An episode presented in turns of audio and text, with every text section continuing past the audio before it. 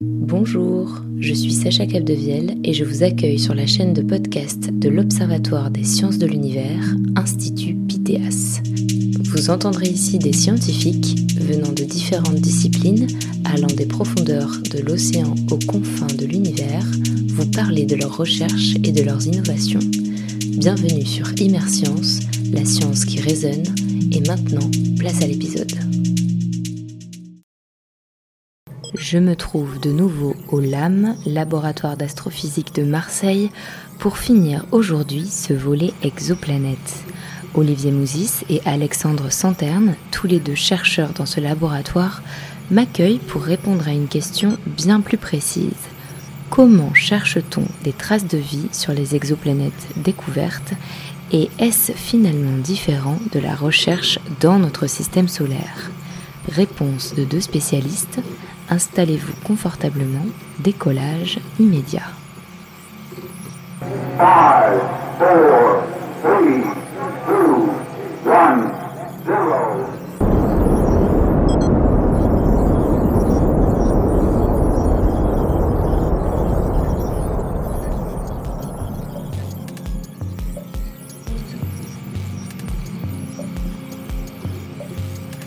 Avant de chercher de la vie sur des exoplanètes, on peut se demander quelles sont les données que l'on possède sur ces objets si lointains.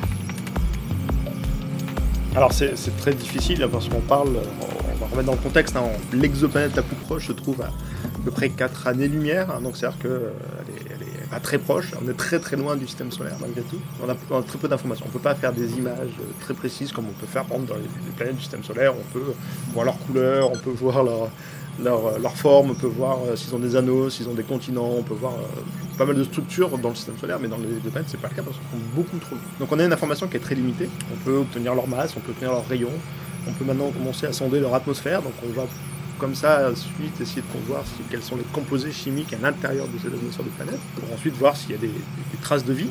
Mais, euh, mais ça reste des objets qui sont très très loin, difficile à observer et euh, dont on a relativement peu d'informations. Alors comment est-ce qu'on les, est les découvre? Il y a plusieurs méthodes hein, qui, marchent plus ou moins euh, efficacement parce que ce ne sont pas forcément les mêmes populations de planètes.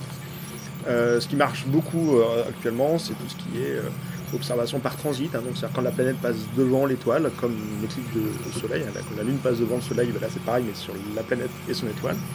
Et il y a des grandes missions spatiales qui ont vraiment révolutionné la thématique, comme par exemple Kepler, euh, de, la NASA. Et puis là, on prépare les futures missions comme, euh, le plateau de l'Agence spatiale européenne et qui va aller euh, justement chercher des planètes, typiquement comme la Terre, dans ce qu'on appelle la zone habitable, autour d'étoiles relativement proches, on va dire. Et dans cette zone habitable, c'est la région où on espère éventuellement qu'il puisse y avoir de l'eau liquide à la surface de la planète. Et donc peut-être, peut-être est très important ensuite abriter éventuellement les formes de vie. Et donc on va, on va aller chercher ces planètes-là. Cependant, une fois que ces planètes, déjà difficiles à détecter, sont connues, comment cherche-t-on des traces de vie à une distance aussi grande?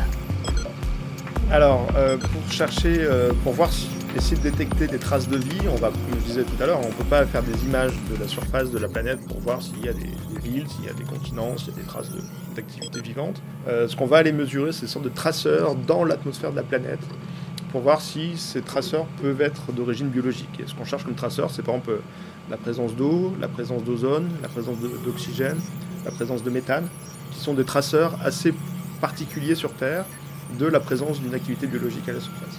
Et donc pour ça, on va aller sonder les atmosphères à distance, hein, on va aller sonder les atmosphères de ces planètes, euh, principalement celles qui sont dans la zone habitable, parce que c'est celles où on espère avoir plus de chances qu'elle soit dans des conditions en tout cas similaires à ce qu'on connaît sur Terre et donc d'avoir éventuellement une forme de vie. Euh, et donc on va, aller chercher, on va aller chercher ces traceurs pour ensuite essayer d'en déduire une activité éventuellement vivante à la surface de la Terre. On n'a pas encore trouvé quel était le traceur clé, le marqueur clé qui nous permettrait d'attester de la présence de vie ailleurs. Par exemple, typiquement, je rappelle une querelle au niveau de la détection de la phosphine Vénus, la phosphine est un produit qui est, issu de l'industrialisation sur Terre. Ça vient d'industrialisation, donc c'est une trace carrément d'activité humaine. Industrielle. Absolument. Donc c'est même une civilisation avancée. Et euh, le truc, c'est qu'en fait, euh, il y, a une prétendue découverte de phosphine dans l'atmosphère de Vénus qui a fait un buzz pas possible. Et en fait, cette, euh, cette détection hein, s'est avérée fausse. Et tant bien même elle aurait, été, elle aurait été avérée, il faut savoir que dans le système solaire, par exemple, la phosphine est détectée dans Jupiter. Et c'est un produit normal de la chimie à l'équilibre. C'est prédit par tous les modèles thermochimiques que la phosphine doit exister. Par exemple, le méthane aussi, par exemple, que, tu mentionnes, effectivement, ça peut être aussi un marqueur, mais attention, sur Terre, le méthane peut être produit aussi de manière abiogénique. Donc, par exemple, la détection du méthane sur Mars, actuellement, c'est un vaste débat. Est-ce que ce, ce méthane est d'origine biogénique ou abiogénique? On n'en sait rien. Donc en fait, abiogénique, ça veut dire euh, d'un point de vue géologique, géologique et de, par l'hydrothermalisme. Et donc en fait, en gros, la grande question, en fait, je pense que ce sera très très difficile de trouver un marqueur univoque qui permettra de dire là il y a de la vie, si ce n'est que le jour on envoie un, on envoie un microscope dans un océan, dans une exoplanète, on voit du plancton. Mais c'est pas demain. Et ça c'est très, c'est pas du tout demain. Mais c'est même après-demain. C'est pour ça que l'idée, l'idée, un peu ce qui se passe au niveau du de consensus au niveau de la communauté exoplanète, c'est pas de chercher un marqueur qui soit caractéristique. C'est une multitude. C'est effectivement d'aller sur la multitude. Et quand je disais les quatre marqueurs principaux tout à l'heure, donc l'eau, euh, l'oxygène, l'ozone et le méthane, sont les quatre principaux. Il n'y a pas que cela, mais il y en a c'est les principaux.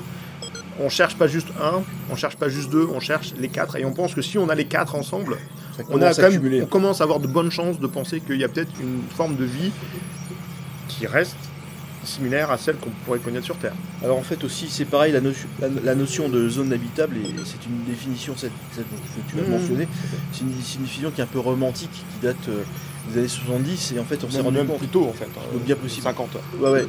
Mais ce que je veux dire c'est que donc l'habitabilité on se rend compte qu'il peut y avoir une variété de mondes incroyable une diversité de mondes qui pourraient être potentiellement habitables et qui sont situés en dehors de la zone d'habitabilité. Par exemple des lunes autour de, Jupiter dans le système solaire qui recèlent un océan caché pourraient abriter de la vie. Et pourtant celles-ci sont en dehors de la zone habitable. Donc la zone d'habitabilité effectivement c'est ce réflexe à l'ordre zéro. Trouver une planète qui a un océan euh, un océan d'eau euh, ça paraît évident. Mais il peut y avoir aussi plusieurs types de niches d'habitabilité qu'on ne connaît pas. Donc en gros la vie peut être euh, distribuée dans des environnements beaucoup plus divers que ce qu'on peut imaginer. Le problème c'est que sur ces planètes qui sont extrêmement loin, on n'aura pas la capacité, euh, certainement jamais, euh, comme tu disais tout à l'heure, à moins d'y aller in situ, de se poser, d'envoyer une sonde, de creuser ou, d'explorer l'océan. même dans le système solaire déjà c'est compliqué. Donc sur des objets qui sont extrêmement loin comme ça, sur d'autres autour d'autres étoiles, c'est encore plus compliqué. Euh, donc c'est sûr qu'on se focalise beaucoup sur les planètes qui sont dans la zone habitable parce que c'est celles qui sont détectables. Le plus facile, j'aurais tendance à dire, à détecter. Et, quand je dis le plus facile, ça ne veut pas dire que c'est facile. Ça veut dire que les autres, celles que tu mentionnais, et je suis tout à fait d'accord avec toi que c'est très restrictif. Hein, on n'a pas le choix. C'est qu'on ne peut pas le faire. Bien sûr. à moins d'y aller. Et ça, c'est qu'on ne peut pas le faire non plus. En écoutant le discours d'Alexandre et Olivier, je m'imagine à leur place en admettant que j'ai assez de renseignements sur une planète, quelles sont les questions qui se posent pour deviner la présence d'une forme de vie? On se pose la question de savoir qu'est-ce qui pourrait avoir comme condition pour abriter la vie Alors on dit bah, il faut de l'eau parce que l'eau c'est un solvant assez, assez pratique euh, qui permet de faire de, mélanger les, molécules euh, chimiques entre elles pour faire des molécules plus grosses et puis les molécules plus grosses c'est ce qui vient de la, biologie. Tu me coupes si je raconte n'importe quoi. Et euh, donc avoir un solvant, un eau, une eau à l'état liquide, important, à l'état glacé ça marche pas parce qu'il n'y a pas le mélange, état gazeux ça marche pas non plus parce que bizarrement il fait trop chaud, ça casse les molécules. Donc le fait d'avoir un océan à l'état liquide, aide pour mélanger ces molécules, pour les faire construire de plus en plus grosses. Et là, tu te réfères en disant ça à l'expérience de Miller des années 50, Exactement. où euh, le chimiste Miller avait donc pris un ballon avec de l'eau, avec de l'eau, et dedans il avait balancé quelques molécules, des atomes, du carbone, de l'hydrogène, l'oxygène et l'azote. Des, molécules qu'on pensait être... Des, ch des chons, et, des chons comme on dit. CHON, il a vu apparaître des acides aminés, et ça c'est un truc qui est super important parce que ça veut dire que c'est à l'origine de la vie, l'origine de l'ADN. L'ADN se décompose en acides aminés. Et on a des, on a des, éléments relativement complexes hein, détectés dans les, dans les nuages moléculaires aussi. Dans les, ouais, alors pas des acides aminés, mais pas, des trucs Pas jusqu'aux acides aminés, mais des trucs, des molécules relativement complexes. Donc la question de savoir d'où vient la vie, bon ça c'est un autre débat qui est presque au-delà de ce qu'on dit aujourd'hui, mais la vie, elle pourrait peut-être, les briques de la vie ne seraient peut-être pas formées sur les planètes en question. Et ça c'est encore un autre truc. Aujourd'hui, on se base sur nos connaissances terrestres de la vie. Évidemment, on aurait pu imaginer des formes de vie qui ne soient pas à base d'eau. Cependant, cela reviendrait à spéculer, sans aucun apport de connaissances scientifiques, à la manière d'un écrivain de science-fiction. On part, de, on part des éléments qu'on pense être les plus probable d'avoir une vie, en tout cas telle qu'on la connaît sur Terre, parce qu'une vie euh, exotique dont on n'aurait absolument aucune idée sur Terre, on aurait extrêmement, on aurait beaucoup de mal en fait à la, détecter. Parce qu'on on fait des observations, puis pour pouvoir montrer qu'effectivement c'est une trace de vie, euh, bah, il faut qu'on puisse avoir des modèles, qu'on puisse comparer à ces observations et dire bah oui voilà on a détecté ce truc là. Et donc c'est, on pense qu'il y a une forme de vie, mais imaginons une forme de vie exotique dont on n'a absolument aucune idée sur Terre. En fait on n'aurait pas la capacité de la détecter. Pas l'intuition, parce qu'effectivement, comme tu disais tout à l'heure, et c'est ce que tu disais, c'est qu'on se base sur ce qu'on connaît. Donc, par exemple, actuellement, au niveau des moyens, on est limité à un certain type de planètes, proches de l'étoile, etc. Mais parmi toutes ces planètes, quelles sont celles qui pourraient être habitables? On n'a pas le choix, on fait explorer. Mais malgré tout, sur toutes les planètes, pratiquement qu'on découvre, on pourrait très bien imaginer des conditions absolument particulières où il y aurait un endroit qui pourrait être une sorte de petite niche localisée euh, par des conditions euh, vraiment particulières et dans lequel on pourrait avoir de la vie, presque. Pas sur toutes les planètes, mais presque. Euh, mais le problème, c'est qu'on n'a aucun moyen de vérifier que c'est effectivement le cas. Donc on, part du, cas contraire, on part de l'autre côté, en fait, on dit bah, qu'est-ce qui pourrait nous permettre de détecter la vie? Et on a besoin de, l'eau, on a besoin de ça, on a besoin de cela, et on regarde quelles planètes correspondent à ça. Et c'est celles qui sont dans la zone étape, et c'est donc celles sur lesquelles on a le plus de chances de détecter éventuellement de la vie, s'il y en a. Et on peut imaginer aussi une forme de vie, comme tu disais, euh, qui soit totalement exotique, soit pas basée à base d'eau. Par exemple, euh, je me souviens très bien des illustrations qu'on retrouve sur le web, où on voit, et ça date des années 70, on voit des espèces d'organismes en train de flotter euh, dans l'atmosphère de Jupiter qui se nourrissent d'hydrogène. C'est des floating bodies, des corps flottants, des espèces de, de méduses, ouais, c'est ça. Ça a, été, ça a été imaginé par l'astronome Carl Sagan. Et c'est ce qui avait motivé d'ailleurs l'envoi d'une sonde dans Jupiter 20 ans, 20-30 ans après. Et c'était parce qu'il était persuadé qu'il pouvait y avoir de la vie dans, Jupiter qui permettait de. Qui, pouvait se nourrir d'hydrogène. En fait voilà, donc l'image de la vie que, que l'on a aujourd'hui, c'est l'eau. Bon, après, nous, on est astronomes, hein, et donc, du coup, quand on discute avec les biologistes, eux, ils ont des raisons euh, très, euh, très, fortes, hein. ouais, très fortes pour dire que la vie en dehors de la flotte, c'est pas évident. Donc, euh, voilà, mais c'est vrai que nous, on est de ce côté-là, c'est moins notre culture. Plus proche de nous, dans le système solaire, certaines lunes, telles que Titan, Encelade ou Europe, ont retenu l'attention des scientifiques. Titan, son atmosphère, elle est, très dense, elle fait 1,5 bar au sol, comme la Terre. Hein fait un bar la Terre. Donc c'est très proche, une atmosphère qui est dominée par l'azote, alors que la Terre c'est pareil. Mm. Le seul problème c'est qu'elle fait 90 euh, K en surface, 90 Kelvin, donc ça fait moins, moins 200, pratiquement moins 180. Alors qu'ici en moyenne elle fait 15 degrés, plus 15 degrés. Et donc euh, en gros, beaucoup de gens ont imaginé que Titan était une sorte de Terre primitive. La Terre au congélateur. Voilà, mais dans le congèle, c'est ça, mais un bon congèle. Donc euh, du coup former la vie dans un contexte comme celui-ci. En fait on s'est aperçu qu'il y avait d'autres corps qui étaient encore beaucoup plus propices à la vie dans le système solaire. Je parlais tout à l'heure d'Europe, la lune de Jupiter, et aussi Encelade, l'autre lune de Saturne, qui a motivé la NASA à envoyer une mission vers, euh, vers cette lune et qui a, qui a, motivé aussi certains au niveau de l'Europe à proposer une mission identique. Donc voilà, donc euh, Encelade est une, est une, cible très intéressante, au même titre qu'Europe qui sera visitée par la mission Europa Clipper qui partira dans un an. Le problème, même quand on sait ce que l'on cherche, reste de le trouver à des années-lumière de nous. Mais alors, quels moyens mettre en place pour détecter de l'eau, par exemple, sur une exoplanète ah, c'est toute la difficulté des choses. Euh, bah, d'abord, il nous faut des gros télescopes parce que les signatures qu'on cherche à détecter sont quand même toutes petites. On cherche à détecter les traces d'éléments chimiques qui sont dans l'atmosphère des planètes qui se trouvent très très loin. on n'a pas beaucoup d'informations qui nous parviennent, donc il nous faut des gros télescopes, comme typiquement le télescope James Webb. Hein. Est-ce que, le télescope James Webb va pouvoir détecter euh, des, traces de vie euh, sur d'autres planètes? J'en doute. Euh, parce que mine de rien, le télescope, même s'il est révolutionnaire, il a coûté euh, extrêmement cher. Euh, c'est peut-être pas la meilleure technique, la meilleure approche pour pouvoir le faire, parce qu'il y a, d'autres problématiques. on prévoit déjà les nouvelles générations d'instruments. Donc pour faire, donc on va en fait chercher typiquement ce que fait faire le télescope James Webb, c'est qu'il va regarder la lumière de l'étoile quand elle passe à travers l'atmosphère de la planète l'atmosphère de la planète va en sorte imprimer sa marque dans le spectre lumineux de l'étoile et on va comme ça pouvoir remonter à cette information. Mais c'est très compliqué, il y a pas mal de, limitations instrumentales et astrophysiques de fait par typiquement que l'étoile varie aussi. Il y a une variabilité qui va compliquer le, la, détection du signal. Mais on est en train de déjà travailler sur les missions post-James Webb hein, pour justement, dans l'objectif, clairement, ça va être de sonder les atmosphères de planètes dans la zone habitable pour aller chercher leur, composition chimique.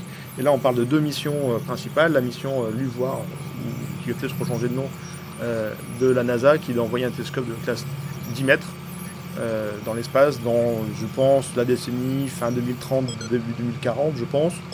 Et puis, côté européen, on a une mission qui, a été un peu sélectionnée, qui s'appelle LIFE, et qui devrait, on espère, émerger d'ici 2050, avec comme objectif clairement d'aller observer les atmosphères de planètes dans la zone habitable, pour mesurer justement, chercher ces, ce qu'on appelle ces, biomarqueurs. Et en fait, pour aller dans ton sens, c'est-à-dire qu'il faut imaginer que c'est que les molécules que l'on cherche, ces fameux traceurs, sont des molécules qui sont très très peu, abondantes par rapport aux autres qui existent dans l'atmosphère de la planète. Et du coup, ben, pour améliorer le signal sur bruit, pour améliorer la détectabilité de ces molécules dans, un spectre, on est obligé d'avoir de plus grands télescopes, de des diamètres de plus en plus importants pour pouvoir collecter le maximum de lumière. Donc c'est vraiment, euh, ça varie vraiment en fonction de la dimension du télescope. D'où l'intérêt d'évoquer ces grandes missions euh, qui sont pharaoniques, mais on n'a pas le choix. Si on veut faire une détectabilité autour d'une autre étoile, d'une molécule particulière, il faut avoir des très très grands miroirs. C'est une obligation. Mais cela dit, c'est quand même super intéressant parce que ça veut dire que dans les décennies qui arrivent, on va pouvoir commencer à toucher une question fondamentale de l'humanité depuis, depuis la nuit des temps, qui est de savoir est-ce qu'on est seul dans l'univers, est-ce qu'il y a d'autres traces de vie dans l'univers. Et on va commencer à pouvoir attaquer ces questions de manière euh, sérieuse, en tout cas en dehors du système solaire, même si ces questions sont déjà explorées dans le système solaire, je pense, tu en parleras après. Mais à l'extérieur du système solaire, on va commencer à pouvoir étudier ces questions dans les décennies à venir. Alors que ça fait euh, des milliers d'années qu'on se pose ces questions, depuis que l'homme euh, est capable de, de, réfléchir, de se poser de sa place dans son environnement, j'imagine qu'on se pose cette question, et on va commencer à pouvoir y répondre. Avant de quitter nos scientifiques, j'ose poser la question que tous les passionnés d'astro et de science-fiction se posent.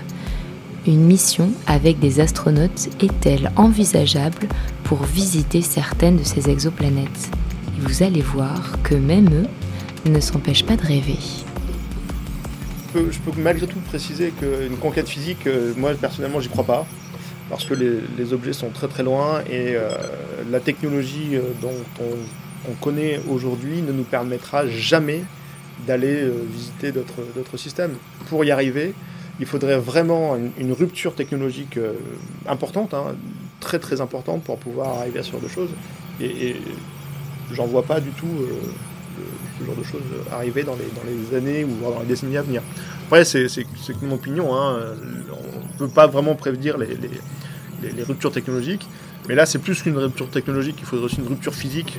On est vraiment très très loin. Et, et c'est pas aussi simple que si on se refait un peu à l'histoire, hein, la conquête des Amériques, euh, à l'époque où on pensait que l'Europe était le, centre du monde, euh, qu'il n'y avait que ça, découvrir les Amériques, c'était une, sorte de rupture technologique. Là, on en est sur plusieurs ruptures technologiques qui seront nécessaires pour arriver à ce genre de choses. Donc la conquête physique, euh, on, voit qu'on a déjà du mal à aller sur la Lune. Et la Lune, c'est vraiment la porte à côté. Euh, enfin, si on se repère par rapport à une ville, euh, un, bâtiment, euh, la Lune, c'est la pièce d'à côté. Alors on veut aller sur Mars, la Mars c'est l'appartement en face, et on voit déjà que c'est pas simple. Et là, on parle d'aller sur d'autres systèmes planétaires. Quoi. Ouais, alors moi, je, ça, dépend du jour où on me pose la question. ça, c'est ma réponse. C'est vraiment en fonction de mon humeur. Normand, hein. Voilà, ça, non, ça fonctionne de mon humeur. Et puis là, si j'ai rien d'un bon film de science-fiction. ah oui, c'est sûr que quand je sors du cinéma après, on va y aller. Hein faire des trous de verre aussi. Ouais. c'est ça. Interstellar, on dit ah ouais, non, demain on va y aller. mais alors ceci dit, euh, n'oubliez pas qu'il y, a eu déjà des projets d'exploration d'autres étoiles dans les années 60 des espèces d'arches de, Noé qu'on envoyait dans l'espace et qui mettaient des centaines d'années pour aller explorer une étoile. Et donc c'était des générations de gens qui se suivaient les uns derrière les autres. Ça, tu parles dans la science-fiction. Euh, c'était des projets sérieux. Ah, des projets qui avaient été proposés. Oui, évidemment. jamais vu le jour, par contre. absolument, bah, ça se saurait. voilà. Et, non, mais même euh, beaucoup de films SF ont été inspirés par ce genre de choses. Donc, avec la technologie actuelle, est-ce qu'on pourrait aller vers une autre étoile? Je pense que oui. Euh, simplement, c'est que ça prendrait énormément de temps. Il faudrait, ça, serait, ça serait un projet mais gigantesque à la hauteur de, du PIB de pays entier. Ça serait un truc pharaonique. Est-ce qu'on ira? Euh, Je pense que c'est le.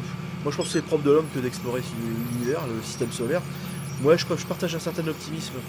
Les technologies vont s'améliorer, puis je pense qu'en physique, on n'a pas fini d'apprendre des choses. Moi, j'ai tendance à penser que effectivement un jour on ira. Alors, bon, par contre, ce sera pas de notre vivant à tous les deux ça c'est certain. Elle sera peut-être dans le bilan, mais on ira un jour. Donc moi j'ai toujours pensé, quand vous regardez les bouquins de science-fiction, eh bien il y a un sacré parallèle entre le développement techno et la SF. J'ai par exemple un truc aussi bête que ça.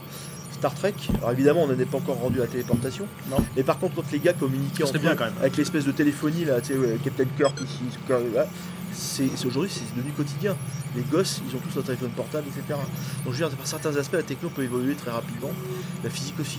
Donc, moi je pense. C'est sûr que quand on regarde les développements technologiques Ah, bah, sur le siècle qui vient de passer, il y, a, incroyable. il y a- il y a encore un siècle, on, on était tout juste Ouais. au niveau des découvertes d'Einstein. hein. Absolument. Donc, euh, donc ça- en, en un siècle, il s'est passé énormément de développements technologiques. Le, le bon a été absolument pharaonique. Maintenant, de savoir, euh, mine de rien, quand est-ce qu'on va pouvoir faire des voyages dans l'espace. Je- Quand je parlais de voyage dans l'espace, c'était des voyages rapides. hein. À la vitesse, C'est pas demain. proche de la vitesse de la lumière, ce genre de choses. Et il va falloir vraiment passer sur un saut en technologie qui est, à mon avis, pour l'instant, pas du tout. donc, on n'en est pas encore proche. quoi. Disons qu'il le seul truc qui serait access- accessible serait d'envoyer une sorte de d'énorme cathédrale dans l'espace euh, qui serait construite en orbite de la Terre ou de la Lune et qui partirait avec la propulsion nucléaire. Il faudrait des milliers de gens pour assurer la, la survie d'une espèce et pouvoir me brasser suffisamment d'ADN pour pas qu'il y ait de dégénéré à, à l'arrivée. quoi. Et ça serait, non, ça serait quelque chose de, de- de- de pharaonique. Mais bon, regarde ce qui se passe. Musk, la conquête de la Lune, la conquête de Mars, c'est pour demain. Enfin, je suis désolé, moi c'est demain quand je vois tout ça Tout à fait, ouais. le New Space, tous ces trucs-là, non, il y en a. en- Pourquoi pas? Après, il y a une raison philo- philosophique d'aller explorer d'autres habitats, c'est propre de l'homme de voir ce qui se passe ailleurs. On, on fait ça depuis le début. Reg- Regardez, l'homme, a priori, a priori, est apparu euh, en Afrique. Et après, à l'époque, euh, les continents, il y avait des passerelles, il y a eu des glaciations, etc. Il, s'est répandu partout en Asie, en Europe, Même sur, Aux des îles- Amériques. même sur des îles complètement éloignées. Absolument, et ça c'est des- on n'a pas toujours pas tout compris, mais c'est incroyable et je pense que c'est un peu dans, notre ADN de- de- d'explorer. Bon, ce qui est clair, c'est que la Terre c'est un- c'est notre c'est notre vaisseau spatial. Si on c'est notre principal vaisseau Notre spatial. berceau dans l'espace. Ouais, et puis c'est notre vaisseau, c'est-à-dire que si on bousille, on est, on est mal. Donc c'est c'est pas la peine de chercher de théorie alternative. Si jamais on bousille la Terre, on ira vivre ailleurs. Non, il n'y aura pas mieux que la Terre. Donc ça, ça. c'est un truc à préserver dans tous les cas. C'est c'est notre vaisseau principal.